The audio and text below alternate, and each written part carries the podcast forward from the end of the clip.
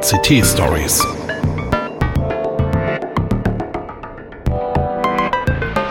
Pechschwarze Technikmomente.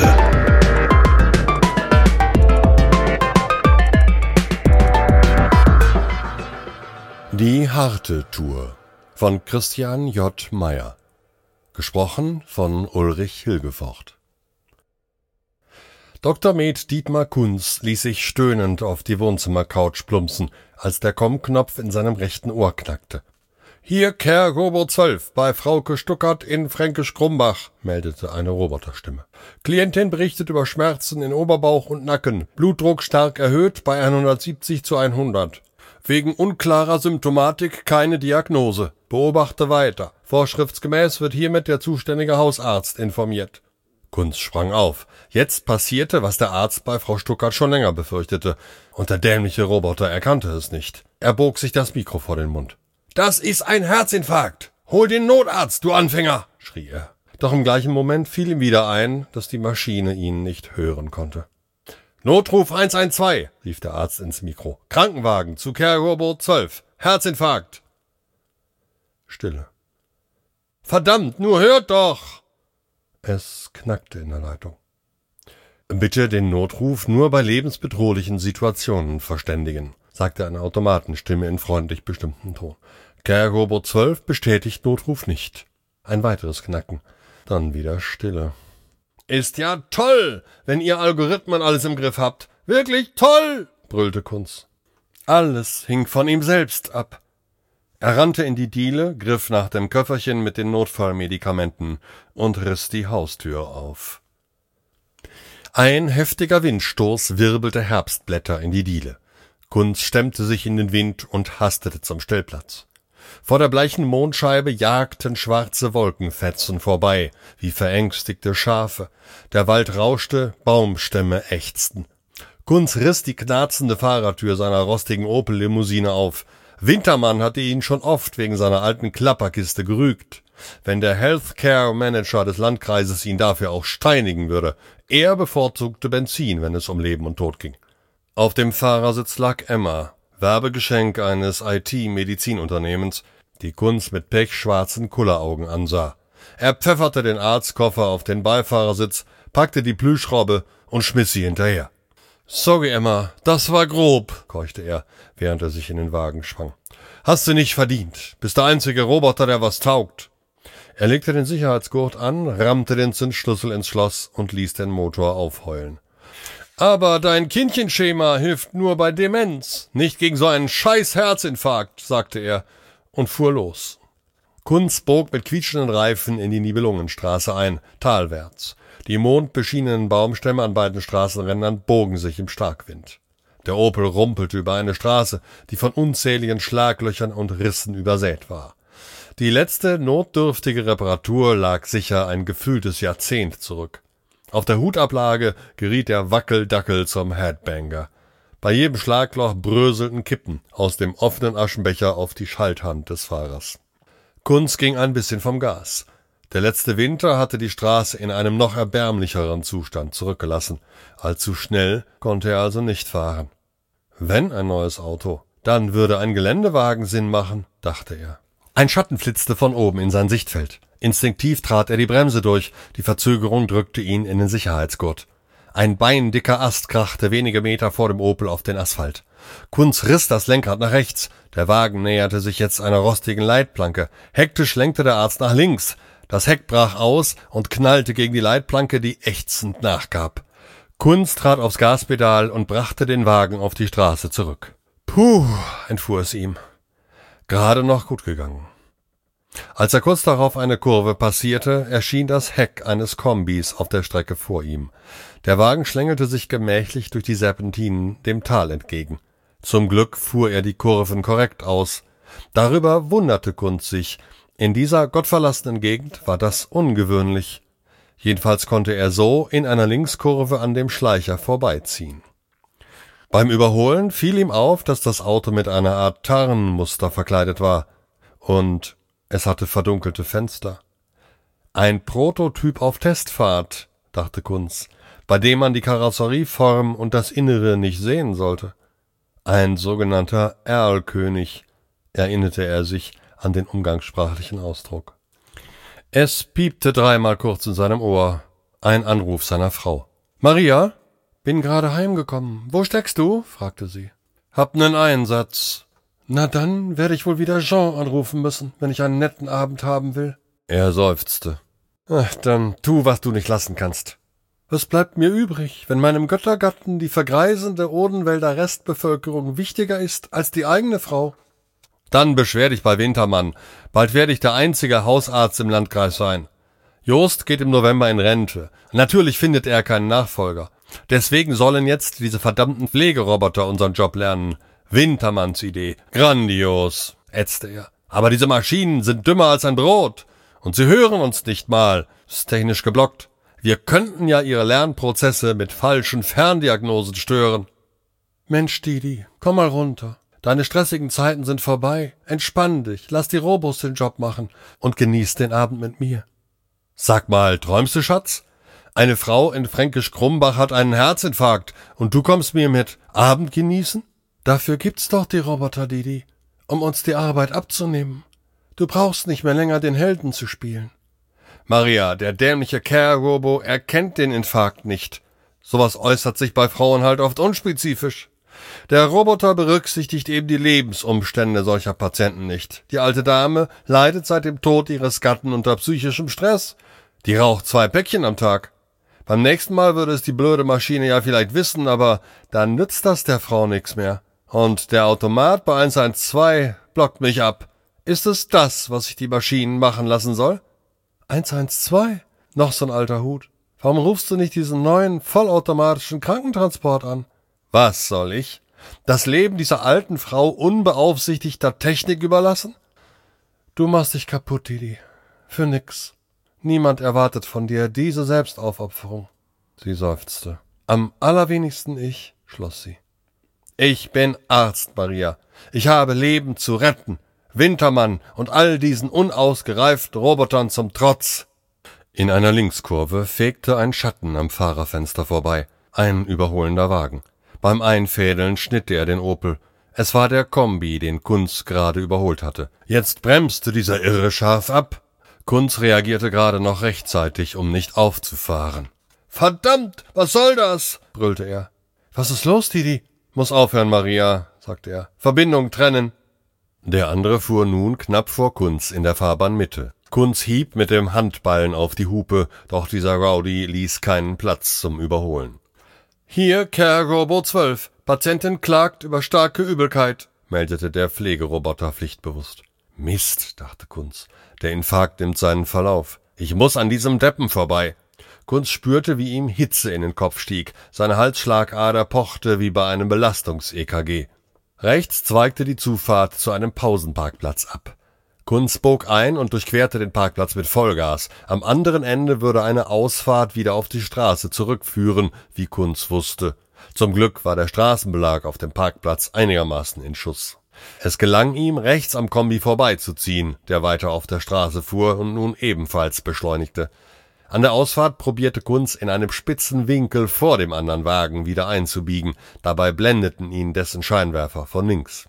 Der Wahnsinnige kam rasant näher. Gunz rechnete schon mit einem Aufprall. Doch der Erlkönig bremste ab und ließ ihn einfädeln. Der Arzt fuhr so schnell weiter, wie er es verantworten konnte. Im Rückspiegel sah er, dass der andere langsam zurückfiel. Ja, stieß er aus und schlug auf das Lenkrad. Das war ja wie in seinen Rallye-Fahrerzeiten. Doch in die Euphorie mischten sich Zweifel. Der könnte doch viel schneller, Emma, wunderte sich Kunz.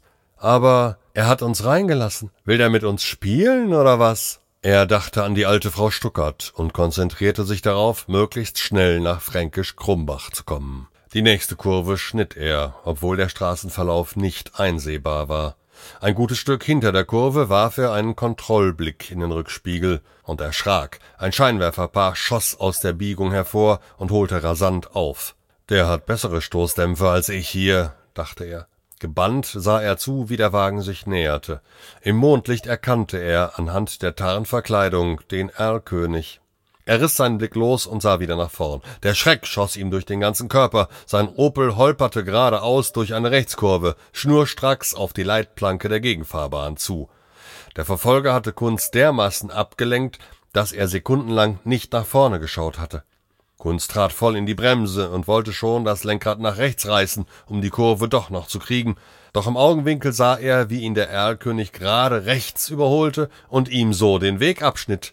Der Kombi bremste scharf ab und kam wenige Zentimeter vor der Leitplanke zum Stehen. Kunz war zwischen seinem Verfolger und der Leitplanke gefangen. Mit Mühe brachte er den Opel gerade noch zum Stehen, touchierte dabei die Leitplanke, die deutlich nachgab.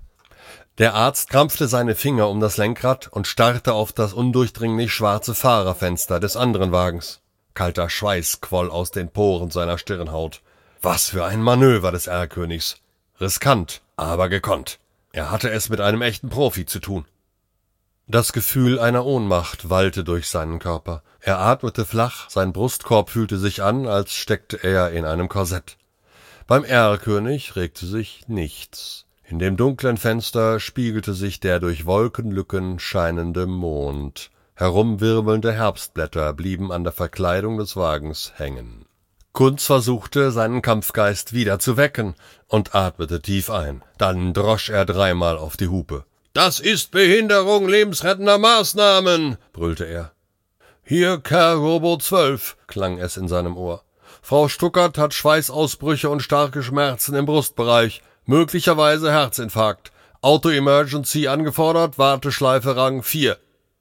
Auto Emergency, stieß Kunz verächtlich aus. Diese Meldung stachelte ihn wieder an.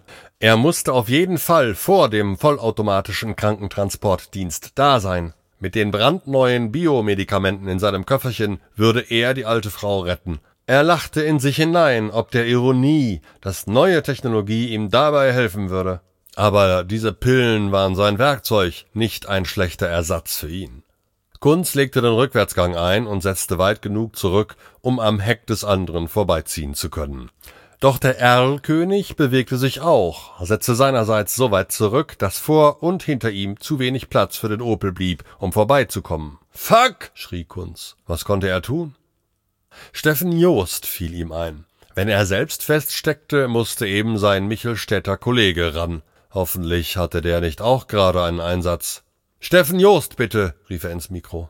Es knackte. Joost? Kunz meinte Reggae-Klänge im Hintergrund zu hören. Hallo Steff, Didi hier. Ah, Didi, alles senkrecht bei euch? Nein, gar nicht. Du kennst doch die Frau Stuckert aus Fränkisch Krumbach. Im Moment, was meinst du mit bei euch? Wo steckst du? Ach, ich hab mir ein paar Tage freigenommen. Jamaika. Super hier. Meine Patienten sind ja in guten Händen. Oder sollte ich sagen, in guten Greifern? Er lachte sein typisches Lachen. Was gibt's, Didi? fragte er, nachdem er sich wieder beruhigt hatte. Ach, äh, nix. Na, na dann. Okidoki, Didi, lass dich nicht unterkriegen. Anruf beenden, kommandierte Kunz. Unterkriegen? Ganz im Gegenteil, dachte er. Je mehr Hürden ihm in den Weg gestellt würden, desto kämpferischer würde er. Kunz fasste einen Entschluss. Er setzte langsam zurück, wendete den Wagen und beschleunigte in Richtung Lindenfels, nach Hause. Im Rückspiegel sah er, dass der Erlkönig ihn wieder verfolgte.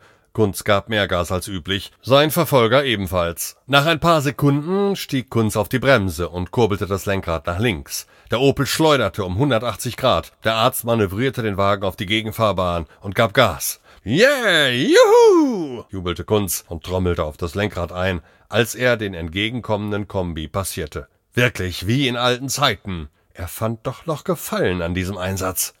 Kunz fuhr weiter Richtung Tal. Er glaubte nicht, dass dieser Kriminelle ihn jetzt in Ruhe lassen würde, fühlte sich dem aber gewachsen.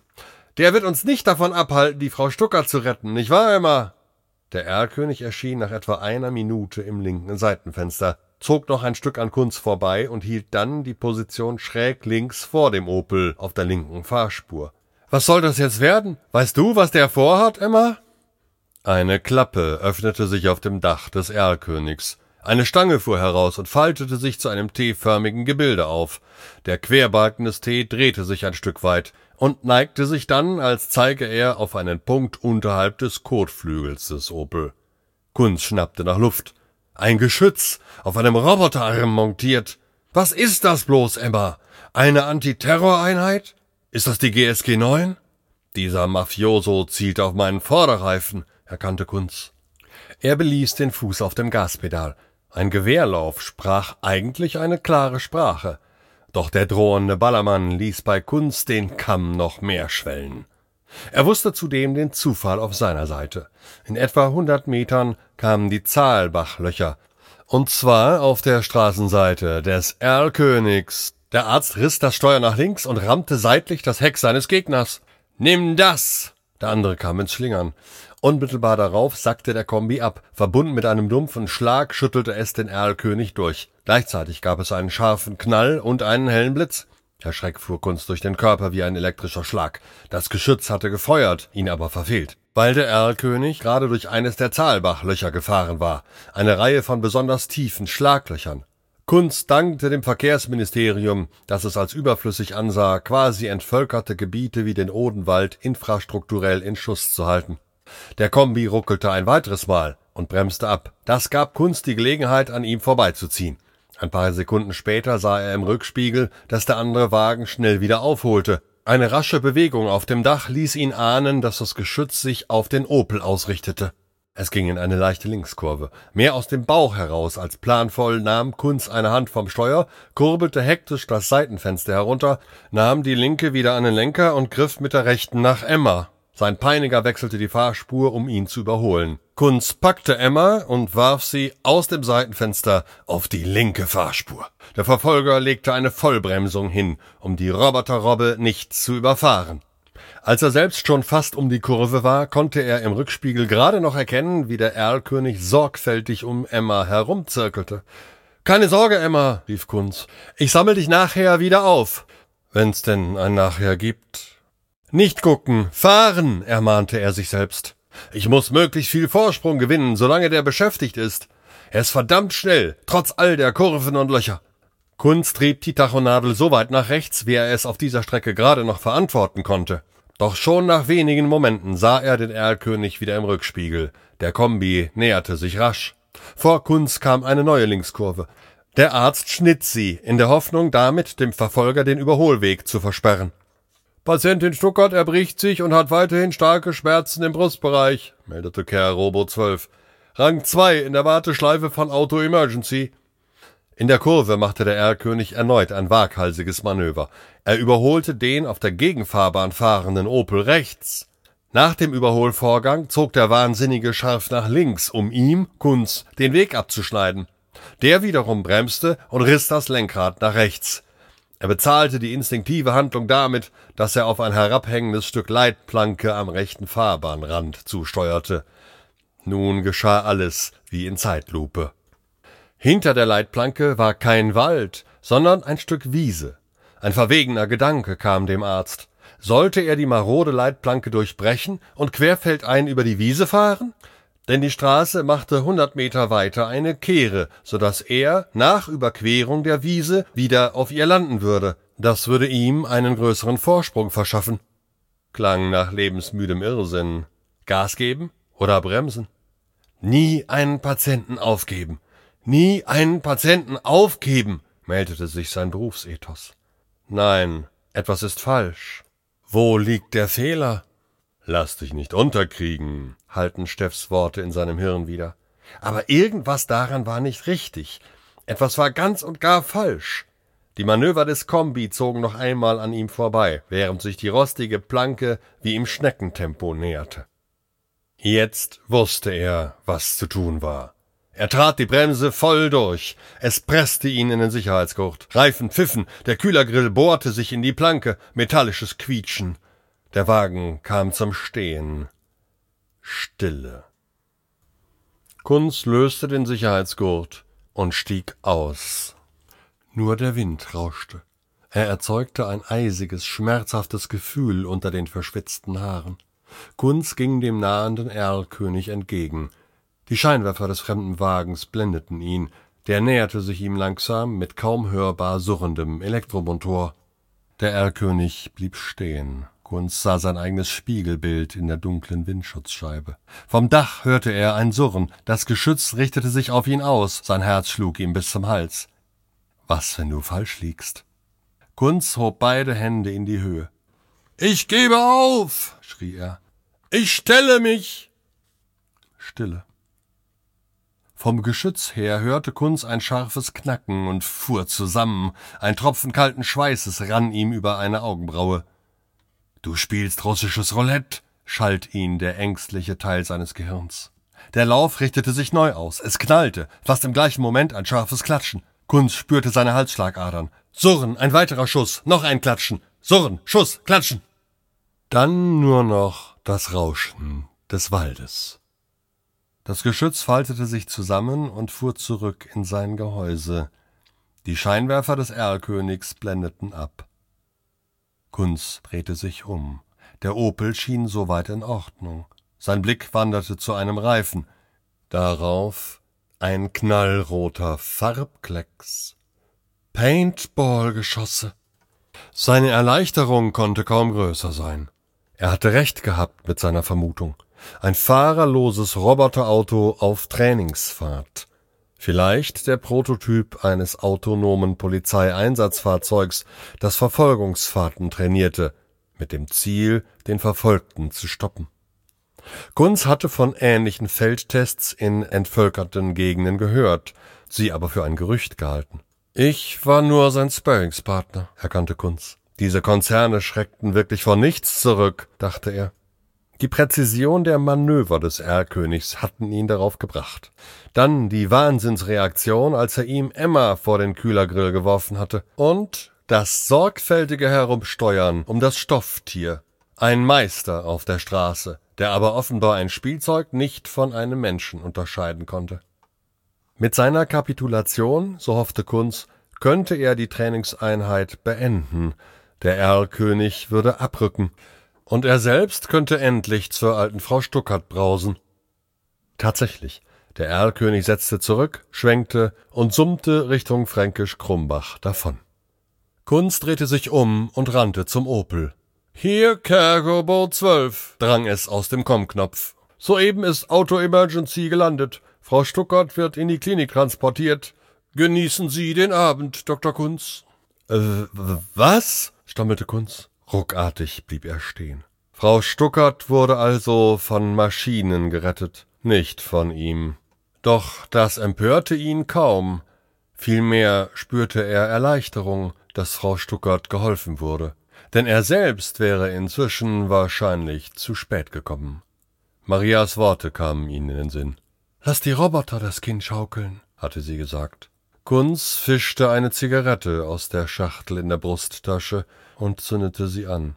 Ein Blick auf die Armbanduhr zeigte, dass es noch nicht zu spät war, um vor dem Geliebten seiner Frau zu Hause anzukommen. Kunz blickte nochmal die Straße hinunter. Der Erlkönig verschwand gerade in einer Kurve. Der Arzt blies den Rauch aus, presste die Lippen aufeinander und nickte mehrmals. Respekt, Du beschissener Roboter, murmelte er. Alle Achtung. Das war Die harte Tour von Christian J. Meyer. Gesprochen von Ulrich Hilgefort. Redaktion Peter Schmitz. Technik Hartmut Gieselmann. Eine Produktion der Heise Medien Hannover.